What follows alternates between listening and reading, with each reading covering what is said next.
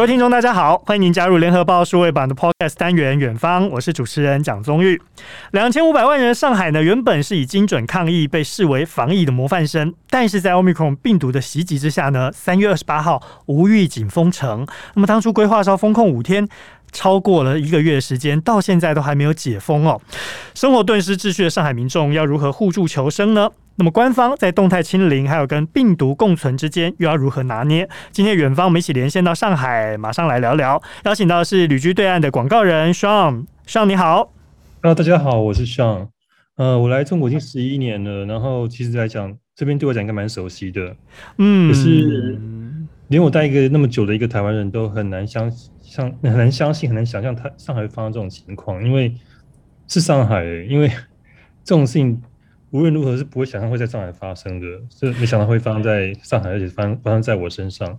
好，其实我跟 Sean 也认识蛮久的，因为我知道他在对岸已经待了十一年。那么在今年农历年的时候返台隔离，那么过年后又回到上海隔离，结果没有多久就被封控了。我想问，在节目一开始就是说，哎，这封城一个多月来，你自己的心得跟感受是如何？心态上有什么转变吗？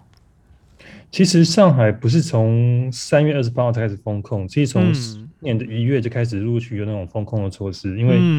但是我是十二月底，就是一月初回到台湾的嘛。嗯，只是说陆陆续续的封城，只是说三月二十八号是到目前为止呃持续比较长的时间。嗯，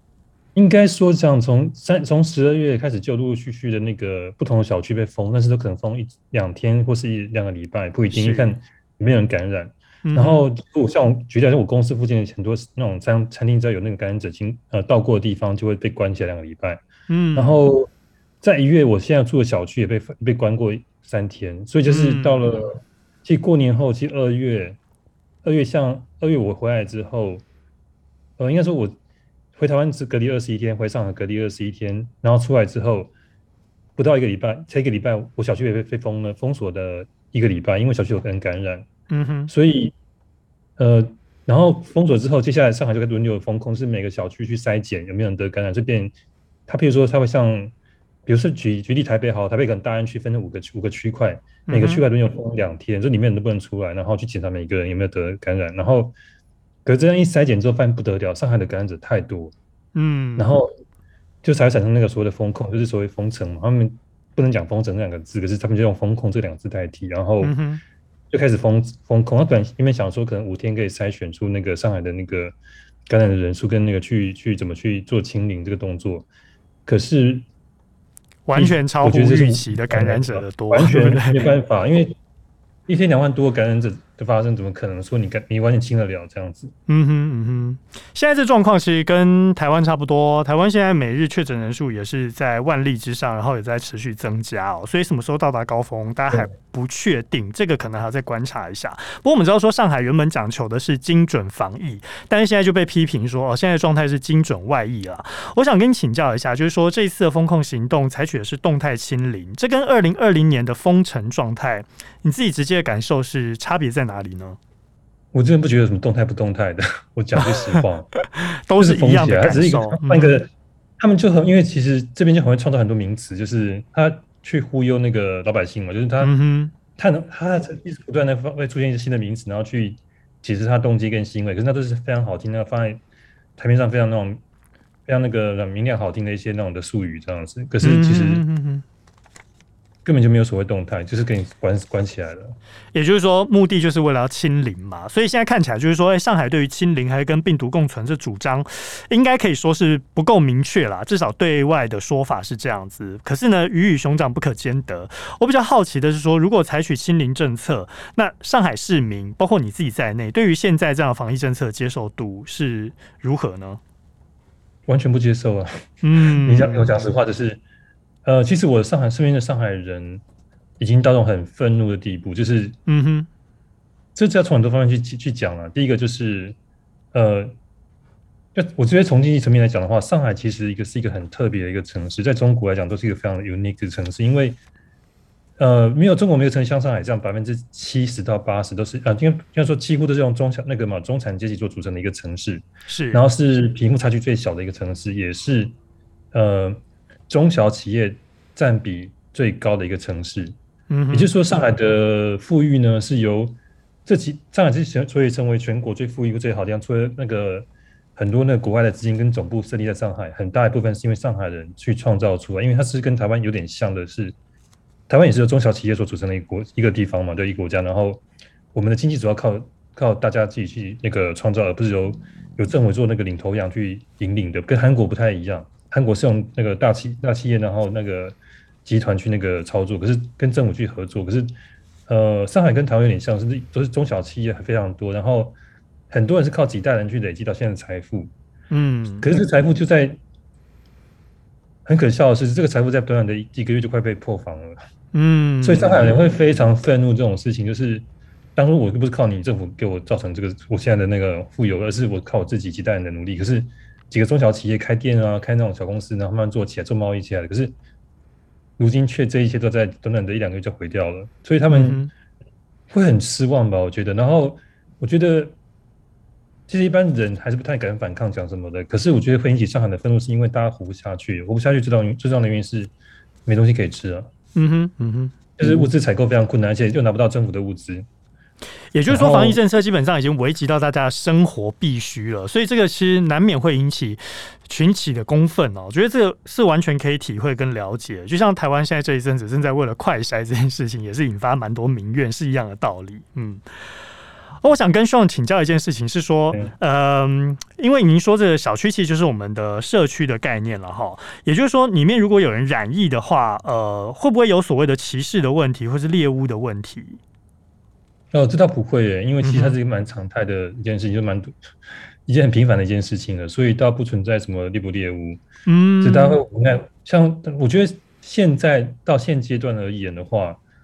听到如果小区有感染或是有密集，他们所谓密密集接触的是人出现的时候，通常会是那一种，为为什么？因为其实我们三十天都被关着，然后没有出过小区，没有就是前二十天二十几天是没有出过自己的楼。嗯哼，为什么还会有人传染？OK，这是一件很很很好的一个问题，一个一个一个疑问，因为这是每个都在问的。嗯哼，然后甚至前两周都不能不能买那个不能团购，不能外面的买东外面东西，为什么还会有人感染？这是一件很奇怪，就是可是大家就归根究底，就是其实核酸检测是最大的问题，所以有可能是被污染从嘴巴吗？嗯哼，对，是被那个外医疗人员跟医那个外面的人带进来的，是非常非常，就是你你去。每去做一次核酸，你就被感染的几率越来越大，嗯，你就可能成为阳性感染者。因为这是唯一在外面感染到，这是唯一一个在外面跟其他人接触的机会，对不对？至少在封控期间，大家都没有办法离开自己的那栋楼，甚至是这个小区，所以突然出现这个快筛阳性或 PCR 的核酸的这个阳性，也会让大家觉得纳闷。所以去追根结底，大家会认为说，哎，可能就是这个 PCR 检测过程当中，大家反而是被传染的。所以大家对核呃核酸 PCR 非常的反感，而且很多人拒拒做这样子，然后就是发生很多事情这样。像我小区我遇到的是有人不想做，然后因为我现在住的小区是比较高级那种，有点像新区那种小区，就比较都是外国人比较多，然后都是高知识分子或是国外海他们说为海归，就是国外回来的，嗯或上海的有钱人，所以有些人会说我拒做这样子，然后看到医生当场翻脸摔桌子说我走，那就马上走，就不做了。因为这些医生其实是从外地，从湖南、江浙或是那种地方派派过来支援的。嗯嗯嗯嗯，对，就是会有这种情形啊。那么，如果拒绝接受 PCR 检测的话，会有什么结果？他还是要说，你就因为你就会有那个，你就影响。当然，别人会抗议说，你这样会影响到大家，不能早点解封。譬如说，嗯，它是分阶段性的解封，像我们现在可以下楼到小区的公园走走嘛。嗯哼，就是它会有一个。它分为呃防范区跟那个防控区跟管控区。嗯哼，管控区的话就是可以那个可以到你小区的的花园走一走，公园走一走。可是像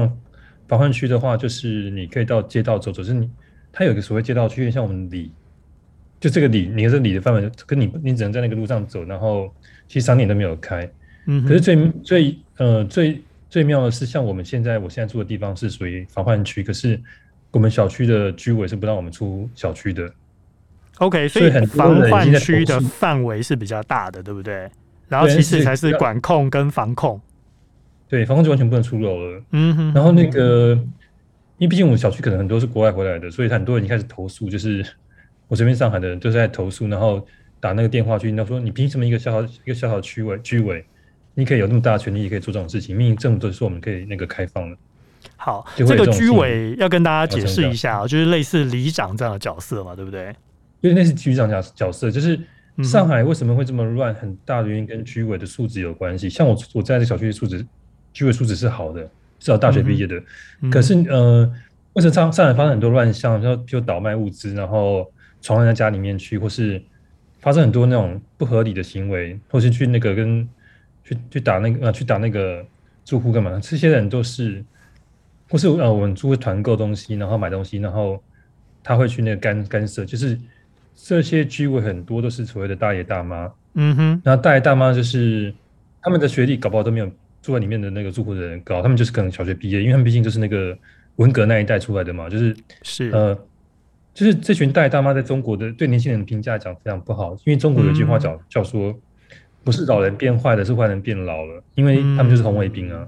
变老的红卫兵啊，所以他们的素质跟那种自私或是那种自恋的那种的本性是没有变的。然后只是好好在我住小区是比较好一点的小区，所以没有遇到这种事情。可我身边的朋友，他们住小区只要不是那么的，可能是一些老小区或是一些比较没那么好小区，这种会发生很多很多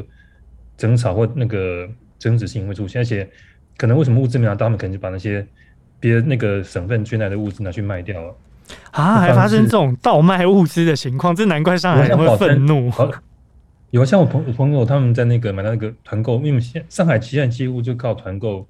维持生活，是因为你、嗯、对，我觉得是我们都说团长拯拯救整个上海，因为就是我这边我我呃团购大家应该很清楚，就是我去团购的东西，然后寄来这样子，然后因为其实在这个时候是买不到任何物资的，所以只能靠团长去。找团购资呃的那个资源，然后去设立一个团，然后找大家加入，然后去一整车运过来，然后大家去分这样子，然后什么都有。像一开始买蔬菜水果跟肉类，然后最近最最近最火的是那个卫生纸、厕纸，还有那个洗碗巾、洗洁精嘛，就是然后还有那个洗衣液那些东西，还有那个嘛洗发、洗头发的那种，是目前这个礼拜最最火的，因为大家都用完了。嗯，尤其是卫生纸这样子，然后。就是这大家就就是后来在上海，就所有的人都得靠团购生活，因为你想想看，政府的物资，我举例来讲好了，像我们小区，就第一天有第一第一呃第一天有发一些青菜跟肉以外，接下来就是可能发萝卜，然后不然就发一些什么萝卜，然后他们什么高丽可能他们叫圆白菜、高丽菜、黄瓜，可是那种根本就是，然后可能时间再发一次，然后。还有一次发过来东西，全部是有毒的？因为他呃，上海之前上上礼拜发现就是每个地方收到物资都是那个黑心企业，然后禁止禁止贩卖的物资这样子。哇，还发生这种就是品质不佳的，就对了。嗯，就上礼拜一个上礼拜发生事情吧，就十天前吧，然后就全部丢掉，因为整个全部小区都不敢吃，全部丢掉。然后不止我们小区的，就整个上海都发生这种事情。您刚刚跟我们提到，就是居委跟这个学历背景哦差异不一定是构成乱象的原因啦，但是我觉得这个卫教跟这政策导向才会造成乱象的关键。而且你刚刚有跟我们就是呃分享到，就是说风控一个多月来，民生问题也是层出不穷啊。你刚刚讲到说配发物资的部分不是不够用，甚至出现被盗卖，或者说诶、送来这品质有问题的，大家也不能接受。那不足的部分，大家靠团购这个。团购的部分大概怎么运作呢？大家怎么样去维持自己的民生必须？嗯，呃，会这样子，因为其实我们那个，我们叫微信，我们加一个微信群，就是当初疫情发生的时候，每每栋楼会有自己的微信群，小区会自己的群，就是譬如说，然后在大家缺物资的时候，就有人开始发起当团购、当团长，然后他可能会找资源，比如说我找到一个蔬菜批发商，然后我联系他，然后在小区里面就建立那个一个档案，就是比如说我建立一个。在那个平，在那个 App 里面那个档案，比如说那个一个文档，就大家可以加入，然后直接付钱。就呃，在大陆很多这种团购的平台，就是很方便的。然后他他就记录你的地址跟你的那个，然后就会有 list 出来，他就可以到货的时候请那个他们找一些志愿者去把那个货搬进来，然后分发到每个楼去这样子。就然后大家就可以拿到自己的。然后像我自己本身当过团长，我团水，因为我水用完了，我买不到水。我可以讲到一个在一开始发生的时候缺乏物资的时候发生的事情，就是。我那时候因为水用完了，因为我不敢喝上海水，我就买饮用那个矿泉水饮用水。结果我竟然花了，我那天花找五个人没有人愿意帮我买水，因为水比较重啊。我花了，呃，我花了四百块人民币找到一个人帮我买一箱水，那种小小瓶的水。结果你的水要多少钱？就是八十几块，就是大概台币四百块的水。可是我花了两千块台币去买四百块台币的水，所以你的运费整整是多了两倍多。这样子的方式在两倍替自己维生是是？就是因为就是因为在那个上海现在在外面走的时候有通行证的人，通行证人就是譬如说骑外卖骑手跟那些呃货货卡车那些物流的一些人，才有少数人才有那个通行证，所以为什么一个跑腿的这种东西出现，帮、嗯、你买东西这种，他可能会到比较市郊的地方帮你买水果、买蔬菜、买买什么，像我经常帮我买鲜奶或什么的，可这东西就是大家一开始的时候。物以稀为贵，他们都会呃坐地起价，然后非常可怕这样子，不像现在大概物流都已经开放，所以骑手现在没有那种会给你那种呃抢那种坐地起价的那种的的的事情发生。可是，在前两个礼拜前十五天的时候，这种情形还蛮严重的。然后团购的话，就是每个人，譬如说有人去有人当团长，他去团，他像我想吃冰淇淋，我就团冰淇淋，我去找，然后我去联系那个冰淇淋的那种厂商，我然后他们有通行找那个通有通行证的货车司机帮忙载到我们小区门口。然后，然后我再去找那种水批发商，那种就是他们本身就通行证，把水运来运来那个小区，然后大家去分这样子，就是，就每个人都会有机会当团长。那那就像有人团购面粉，有人团购呃，他呃可乐，因为你知道到上礼拜的时候，大家已经到那种崩溃极点的时候，那我就团购很多零食、洋芋片什么，因为平常我是不吃零食的，可是那这次我真的很需要。然后那个就去是。因为我们如果那个群如果你没有跟上的话，因为他可能满两百两百个两百个人就已经结团了嘛，就是或是他就是时间一到，然后有人可能一忙没看到那个群里面的消息，微信的消息就错过，然后就就有人在微信里面哭出，为什么你为什么不通知我就结束了？我只是想喝杯可乐，我让我知道不是喝不到，可是这个时候我就想喝瓶可乐而已，你能理解我的心情吗？就哭在就可以大声哭了起来。你这种感觉不是，就是希望能够寻求一种心灵上的慰藉，因为毕竟被封在家里，足不出户，真的已经不知道该怎么办才好。总是要替自己人生找一点希望。对，然后其实像男生会喜欢抽烟的，要像那个这很多在问群里面就问说怎么买到烟这样子，就是大家需要一个情绪上的出口。嗯，嗯哼嗯哼，我觉得你上次跟我聊过，你是已经你是不抽烟的人，但是。后来又又恢复抽烟，这心情上的转变是因为真的是觉得说好像被封在家里面，只能够寻求一些做法或者是一些以前不做的事情，像你不吃零食，现在要吃零食来当做一个 让自己心情上稍微能够好一点的一个慰藉嘛。我觉得有很多原因，很多面向，因为第一个我被关太久了，我从一月到现在被关了八几八十几天，然后其实那时候已经我已经第关了第六十几天，我已经到一种快崩溃，就是。很闷，然后关，我觉得还好，是我那个这还不是最重要的，是我们最重要是抢物资。像我们每天早上，因为他那个呃，其中我有几个呃购物的平台，就是买菜的，像呃一般的话就是那种所谓的叮咚，还有那个盒马生盒马先生，盒马呃生就生鲜超市那个阿里巴巴做的盒马先生，然后还有就是美团买菜，有点像我们的那个这种平台这种的，然后。也不是微信，他是买买买菜的那种平台，买那种那个超市平台，像家乐福那种平台，然后他都会有一个时间，比如早上六点或早上七点半，跟早上每个平台不一样。可是每次我点进去想要抢东西的时候，我完全进就整个程序就会当掉，就死掉，然后我就动不了，就一直跑。对，那可以动的这个东西抢，所以基本上 App 还会被卡住，就是因为流量太大了，你想要进去还进不去。像在上海三千万人口，你说我就住这个区街道区，好，就这个里好了，就有几百万的，几十万的嘛。嗯同时抢一家超市里面东西，真抢不到，而且真的抢不到，而且那些什么叮咚买菜这种东西，可能就三千人在三千万人在抢，那那个东西，嗯，然后每天就很沮丧，就是早上都定闹钟，每天早上都是五点就起床，就会抢五点多就会抢那个东西，可是没有一次抢成功过。所以真的就是变成你要每天定不同的闹钟，然后哪一个时段要去抢哪一个呃。就是网购平台，然后哪一个时段要去抢团购，会变成要演变成这样的生活，都是在抢呃抢菜的生活这样。尤其在前两个礼拜的时候，我根本没因为那时候团购还没还没起来的时候，就是大家根本嗯哼，你要抢东西根本抢不到的时候，大家其实很沮丧。而且其实一开始大家准备的物资就是顶多到了一个礼拜，因为大家想要十天嘛，嗯，很多准备十天的食物，有些人更是准备的只有一个礼拜。然后你突然间放到十几天的时候，大家。就是第到第五天告诉大家要封到十四天的时候，大家都慌了。有些人像家庭的话，可能就是根本就一下子就吃完了。像我有两袋米，我就把一袋米那分享给那个另外一个需要那个家的那个的邻居这样子。所以已经开始了以物易物这样子的生活。但是团购开始之前的话，大家都很以物变开始以物易物，就是这栋楼就因为我们可以在楼里走动嘛，但是我们不能互相，我们可能放门口去取，嗯、或是我们去人家门口取，大家放那边，然后并不能见面这样子。嗯、然后就是还在群说，哎、嗯欸，我家我现在没有葱，只有葱。说、啊、我现在有放门口，你过来拿。呃，我现在我想要面粉，我要做那个面包。嗯、啊，那我现在我现在，然后我需要我需要酵母或者叫黄油，就是大家会在屋里那个群里面以物易物，然后互相帮忙这样子，就是。很有趣，就像像以前那种的所谓的那种台湾那种这种老老时代那种的，跟他们所谓的像那种像那种文化，然后就这，嗯、然后在你家少了葱，我来我家拿，对对对，然后你家少了姜，我来借你，他们圈出那种就是你知道就那种感觉，这样子就是很有趣。因为这种大楼里面，其实，在城市里面，大家一般都很冷漠，你甚至你隔壁住谁都不知道，可是。但这时候大家突然就是隔空变得非常热络，这其实也算是在疫情风控当中的一丝小温暖。哦，我真的觉得这是这是疫情发生最好的一件事情，因为上海一向给人家是很冷漠的一个城市，人跟人之间是蛮蛮有疏离感的。嗯、可是你看现在，我连我这栋楼谁跟谁都认识，嗯、然后大家会相帮忙，因为像我们拿外卖的时候，你帮我拿放我家，拿给我这样子。然后有人可能跟我借借借推车去推那个推他们的外卖的东西，就是。大家就是变成像朋友一般，而且互相照顾啊。现在要做核酸，你下来没有？这样子就会有，已经像朋友一样，或是像我在小区溜达，就有人说：“哎、欸，你过来，我一起打个球吧。”这样子就会很像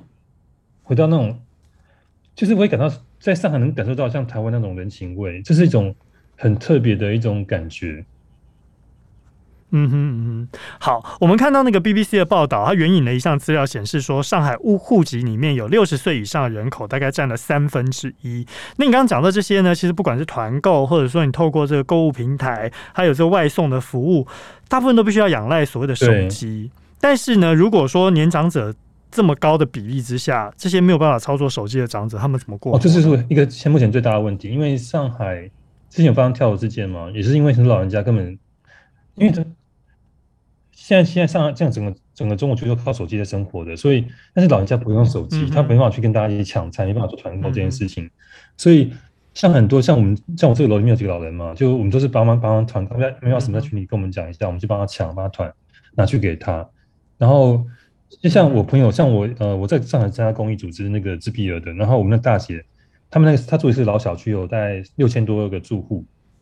然后嗯哼，有一百九十几个住户是老人家的。就是没有年轻人在家里，嗯、哼。他跟他老，因为本身开小餐馆，他发现台湾卤肉店的，他是那种对，嗯，台湾人嘛，然后他去，呃，用关系去买了一百九十五箱的菜，青菜跟鸡蛋，因为到第二周，因为大家没有东西可以吃，是一箱一箱跟老公搬每一家去，然后就被居委找麻烦，就是他跟他说，如果不做这件事情的话，这老人绝对会饿死。这时候互帮互助反而还被卡关哦，真的会让人很沮丧。对，然后我朋友也是，他一个我朋友上海朋友，他就是帮我们小区做团长去团蔬菜，他第二周的时候，因为年轻人嘛，他们比较会用那个，结果还是被他最后就是居委给拦。对对对，然后被很多人他被邻居那种就是分配不分配不觉得不分不公，跟他吵架，他觉得很沮丧这样子，所以他看每个小区的那个组成分子的素质如何，至少我知道遇到我，我觉得我是幸运的。嗯、然后，嗯哼。所以幸好还是有这些热心人士帮忙啊，不然这些长者真的是他们连生活必需品都都都很麻烦，因为配送的物资又出现了一点状况，可能就不如大家看到说，哎，官方有宣示说都有所谓的物资包啊，哦、但是结果物资包都没有办法发到每一个人的手上。像很多人，听说朋友买到那个物资团购到那个青菜之后，那箱子一打，他们箱子会贴贴纸，那就是如果是别的地方援助上海的物资就被撕掉，然后，嗯哼，可箱子没有被里面，可箱子是密封的嘛。当箱子被打开之后，饭面里面就放一张感谢卡，说呃某某，比如说湖北省援助上海，上海加油这种的。他们就发现很愤怒，就是我买到的东西竟然是别的省份捐助的物，捐助的物资。然后这事情在前天还发生了，就是在那个也是宝山区的，就是他们要用垃圾袋把那个垃圾袋把那个所有的那个物资装起来，然后去倒卖，就被居民发现，然后把垃圾袋拉开来，而且还有那个就是上海某区的那个他们去那个倒卖物资，然后。被发现，没有火把赶紧把它烧掉，这样子就是会发生这种事情。然后这个就是变，呃，我也不知道怎么讲，这是这是一个很很扭曲的一件事情。然后，但新闻上可能有些什么，他们说什么有些被撤掉，什么居委被撤掉，什么书记被撤掉，是那我觉得那只是一个，他们只是当那个，嗯、呃，怎么讲？祭旗，但是不见得能够全部全部去改变全面的所有居委这样的品质。这其实也是会让大家担心，疫情当中，呃，这个防控机制、风控的机制也会让人非常挫败的一个感受。嗯、你想想看，因为其实这绝对不是一个居委问题，应该是大整个大一个链一个锁链呃供应链的问题。就是为什么那些人可以拿到通那个通行证，跟那个为什么可以上这些这些车，为什么可以卖掉？背后一定很多很多关系在里面。嗯对啊，所以这不是一条区或是一个最低级层面的问题，嗯、而是一个整个、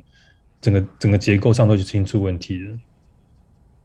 嗯，好，所以这个民生需求部分看起来，大家现在只能靠自力救济、互帮互助哦，然后。大家能够至少能够维生下去啦。另外一个层面，我想要跟 Sean 请教的是关于这医疗层面跟所谓的隔离政策哦。因为我们知道说，如果百分之六十五的长者在上海现在都还没有接种疫苗的情况之下，如果他有慢性疾病或者是免疫疾病的话，一旦染疫，健康风险就很高。我们看到一个 BBC 的报道的案例哦，就说有位市民卢先生，他的外婆九十六岁，结果呢确诊阳性，医院呢不收确诊病患，然后呢方舱医院也不愿意。接受长者，然后这长者又不能居家隔离，碰到这情况，呃，我想请教 Sean 的是说，你居住的这个社区小区有确诊的人，这样子被当人球的类似情况吗？我的小区没有，可是我的身边朋友有，他们住的小区有，嗯，嗯就是，嗯，他们想叫救护车叫过来，然后居委跟他出去了，可是他们医院可以收，在外面晃了十几个小时，又回到小区，小区又不愿不愿意收他，因为不确定他有没有感染，因为，呃，是这样，如果你要进医院，很多医院是不去，啊不。就是你要有那个核酸检测，他们根本就不想让你进医院。比如说像，呃，我觉得我讲一个很难过的一个例子，是有个视频，就是一个 video，他一个妈妈就在医院门口等了两天，完全没有睡觉，因为这边医院门口做核酸的嘛，然后会等他们所以说等你报告核是阴性才能进医院帮你诊治。然后他说我这边两天两夜我没有睡觉，我小孩在风中吹两天两夜，然后我什么时候才能进去？然后好像不知道第几天就小孩子死掉了。然后小孩子死掉前，但是妈妈因为是自拍的啊，所以他的梗感觉他他整个语气是那种很无奈、很很就是整个很沮丧、很就是很感觉没有希望感，就是孩子死前跟他讲的最后一句话说：“妈妈，我的核酸报告什么时候出来？”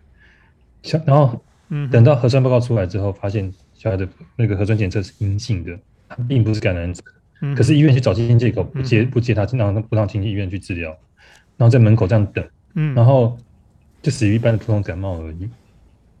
然后还有一些大家可能、嗯，但是就是怕疫情扩大，所以变成他就被踢来踢去，然后甚至不被医院接收，这样的情况是很普遍的吗？一开始是很普遍，就是前两个礼拜非常普遍，而且不是普遍，就是一定会发生的事情。嗯、很多人死掉，上海从朋友发来这很多微信，上海很多很多人死掉都是因为那个得不到医疗，就医疗关闭得不到有就医疗救助的很多人已经都已经死掉了，甚至有人把那个。他帮就老人家放在那个居委会的门口，因为他不让他出，甚至他不让老人家出去，出去出去小区去医院，阻拦去阻拦这样子。那有一个例子是，爸爸开车就把那个大门给撞坏掉，把小孩子跟连夜送到急诊去抢救，一小孩子小孩子救回来，说我不这样做，因为居委穷人，他他他真的就把那个门给撞坏掉，说我的孩子就活不下去，就活不了了。你就就是一开始前两个礼拜发生的事情，然后。你们上新闻看到很多什么呃哮喘连医院的是的哮喘都得不到，那都是真的啊。然后很多，然后还有那个嘛，就是就是那个有刚出生十四天的的婴儿，然后因为他的妈妈被呃被被检查到阳性，他就把印象证把门拆开，然后把刚十四天婴儿丢在家里给为老人家照顾，那把那个夫妻硬要那个抓去那个方舱，就老人家在跳楼抗议，就发生这种事情了，就是。很多这种很难，应该应该蛮难，令人难过。像我现在不太敢看这种很难过的东西，因为你因为但很快被和谐掉了，就被那个他们叫和谐，就是整个就删掉了。可是都可是一定都看得到，嗯，对，大家都其实都看得到。然后听听了真的让人很难过，而且像你刚刚讲的这个，我相信这影片绝对。呃，不止只有这几个，因为像是封控期间就有一段六分钟的四月之声，这也是一个影片，大家在 YouTube 上可以看到，里面就陈述说，上海居民就批评说，物资供应跟这医疗条件的不足，甚至包括 Sean 刚刚所提到的这些案例哦，结果就被这个。互联网封杀，也就是你刚刚所说的和谐掉了，甚至呢，包括批评防疫政策的文章啊，也都被删除了。身边有朋友特别在网络上发声，然后文章被删除嘛？那么你有没有看到，就是说有市民开始就干脆他也不透过网络去发声了，就直接出来抗议，会有这样的情况？有，其实上海陆续都有暴动，虽然新闻上都不会不会播，嗯、就像前几天那个张江，上海张江地区发生暴动，也是也是都会有。嗯哼。然后，然后最像那个他铁丝网出现那个，就是这是蛮令人讽刺，就是最近那个我们物资都进不了上海嘛，然后结果那个很多小区，它本身不像我们是一个就是有围墙围起来小区，是那种就是像街道式那种，它就定做铁丝网把整个楼就封起来。可是你为什么所有的物资蔬菜进不来上海？可是为为什么你现在铁丝网怎么进来的？然后铁丝网那是那个背后到底有多大的利益的勾结？因为那每个地方都是那种怎么去购买这种东西？为什么你有那个？这就是个很，就是很难去理解的、啊、这种这种事情，在那种在台湾可能一般人很难理解发生这种事情，可是这边已经变成这种很习以为常。好，我们刚刚其实提到的是说，这样子碰到有一些人球确诊人球的案例哦。另外一个是说，那如果像你现在在小区里面被隔离，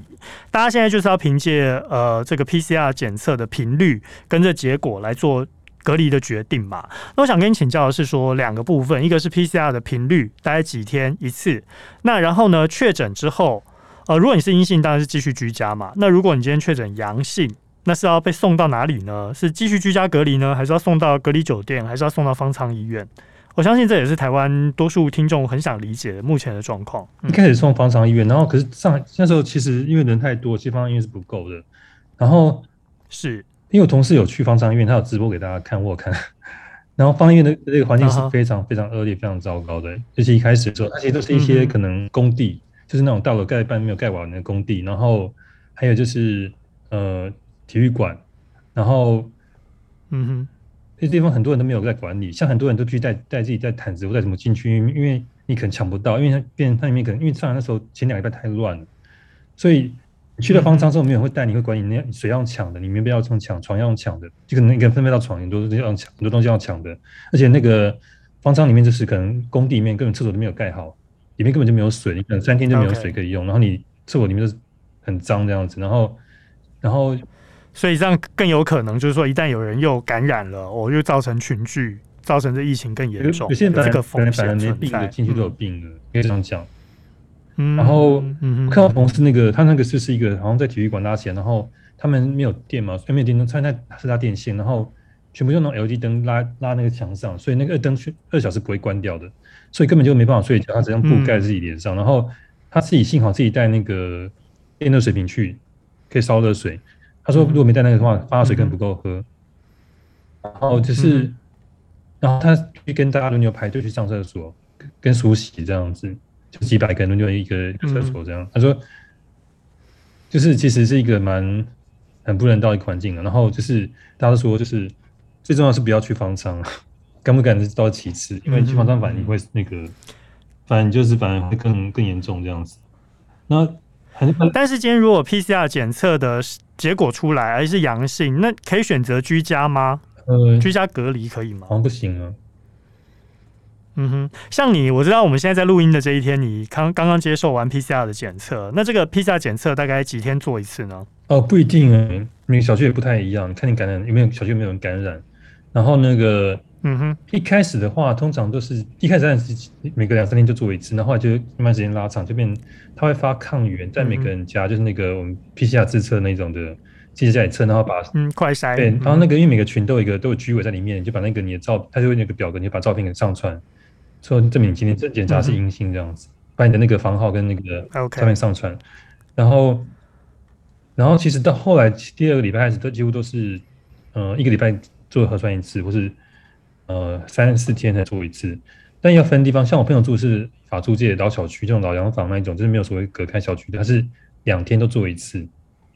核酸。嗯，相对的半开放空间就对。然后最近的话很频繁，因为听上海不是最近说要开放，慢慢陆续开放了，所以现在几乎是每两天或是每天都做、嗯、都做一次那核酸。所以从所以这解封的天数到现在还没有一个定案就对了，就是完全且战且走的状态吗？不是最最诡异、最吊诡的是，像我们这区被被那个定义为防范区，就是可以去街道走走，可是我们居委不让我们出去。然后，嗯哼，所以大家大家现在都在，就是明明你就是开放的，可是像有的区，像徐汇区，他们就是真的可以出去街道走一走。可是我们就很多人觉得，为什么你凭凭什么一个居委一个街道办，你可以有那么大的权利，然后来那个？就是违反了中央政策的规定这样子。然后就是，嗯，就是所以，所以你说，你说开那些突然真的解放了，你也接下来如果真的开放封，就那个解，那陆续解封，我们也只能这些街道处走，然后所有的商店也没有开，然后他说可以去上班上课，除非我跟我的公司住在同一个街道处，我当然可以走去上班。问题是，我跟我的公司很多人跟公司都住在都是离公司很远的地方，不可能去上班，所以他其实离。所以你目前都在居家办公的状态，对，对不对？如果真的真的要解封，真的可以到复工复产，还要很长的一段时间，我觉得。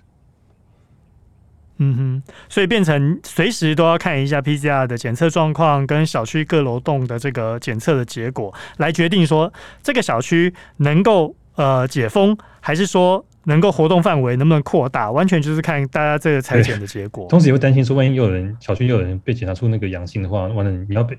本来就可以解，可以出去走一走，后来又又被关回去。如果这个是有更多人被得到阳性的话，你就被关回楼里面，连连小区的公园都不能去出去走一走。这是一直在变的，嗯、就是你今天可能很开心，我今天可以到小区公园走一走了。可能明天哦，你小区明天才份检测出来，然后小区有人就有人感染的，那你你必须得关回关回到楼里面。所以他就一直反反复复，反反复复，所以大家心情会起起落落，起起起落落这样子。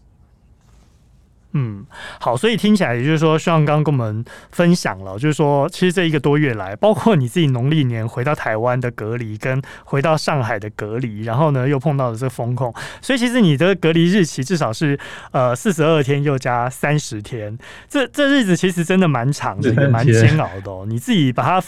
对，你自己把它分成几个阶段，你觉得？大概分成怎么样的心态转变呢？是一开始，呃，可能有预期，大概四天五天过后，大家就可以恢复正常了。结果到后来，哎，突然一被封控，哇，反而又足不出户，然后到了这崩溃的感受，然后到现在又怎么样？会大家慢慢稍微心情获得一些舒缓。应该是这样子。一开始的时候可能会觉得，嗯、呃，好吧，就接就是反正就接受嘛，就是反正必须得要这样子。到后来就是有点崩溃，嗯、因为其实太很多事情都很。无法预期，因为它的政策，它的政令每天都在变，所以你每天看到的消息，上海就是我们从上海公布、上海发布上面看到的消息都都不一样，它的政策随时在改变。嗯哼，然后，嗯哼，这样你很多物资都拿不到，然后你其实在一种很对未来没有没有期望，然后没有那种希望的时候，会有一种很就无力感，然后一种很就是很不知道，就对未来不知道该怎么，就是你完全没有不知道怎么办，这样然后会崩溃这样子，然后。到后来的慢慢去接受这个消、嗯、这个事情，然后去习惯。到后来就先就是到到那个很现在已经完全就很习惯，大家都开会开玩笑，然后大家也在开玩笑说，万一到时候真的解封，大家反正都会得到社呃社恐症，就反正不知道不想出门了，就是你知道。就大家反而有社交恐惧症，大家会不会反而就是有一个心态，觉得那就跟病毒共存呐、啊？如果大家的症状都相对轻微，就是像流感一样，那就干脆让大家都传染到，然后免疫就达到群体免疫这样的效果。大家会有这样的想法吗？敢想也不敢讲吧，因为其实整个中国现在做洗脑的动作的话，或者说其实那个国外这样很不对，其实那种中国没有承受那种开那个与病毒共存的一个能力，然后会导致很多那种会会。也会得到很多牺牲，然后那个中国没有这种，就是没有这种的，没有这种这种呃这种能够开放的一种一种条件，就是就在跟大家讲说，一开放中国都太多人，国外根本人很少，或者怎么，他就很多不同的洗脑措施在那种新闻中，告诉大家说，我们必须得清零，不清零的话，我虽然说大家不就是说现在与然后与病毒共存是最好的方式，可是中国没有这种条件，为什么？叭叭叭叭叭，就是那种，然后不能给人家洗脑，然后。可能在上海的人会懂，就是大家已经已经到这种压力，因为毕竟上海是国际大都市，就是他的资讯的最全，然后长期跟国外人接触，外国人接触，然后很多是国外回来的，他们相对思想比较开放，因为看到国外的消息，甚至分享看国外的新闻，他们可以能够接纳这些东西。可是你是你要做中国有十四亿人口，很多四五线、五六线的城市或是一些地方人根本不知道，就是这种这种消，他们是被洗脑的，他们就觉得应该要这样子，他们居然觉得应该有病毒共存，他们也不敢讲。好，所以也就是说，与病毒共存，希望群体免疫，大家是敢想，但是不敢讲。这也就跟官方的这个清零的政策之间是一在做抗衡。当然啦，这变动的防疫政策确实也是会让人无奈的。我觉得最大影响应该经济吧，因为这个这下封控，其实上海这样一封控下来，整个经济会很惨很惨。整个中国经济会非常惨。我相信这也是多数在上海的中小企业跟中产阶级所担心的经济问题啦。其实，在这个动态所谓的动态清零政策之下，其实就是所谓的变动式的防疫政策，好吧？那这样子，我们也希望希望你在上海也一切平安。那我们今天节目就到这边喽，也谢谢双来到我们的远方，跟大家分享了目前上海正在进行的动态清零政策，还有大家所面临的生活实际状况。谢谢双。好，谢谢，谢谢，我们远方下次再见喽，拜拜。更多精彩的报道，请搜寻 VIP 大 U 点 com 联合报数位版，邀请您订阅支持。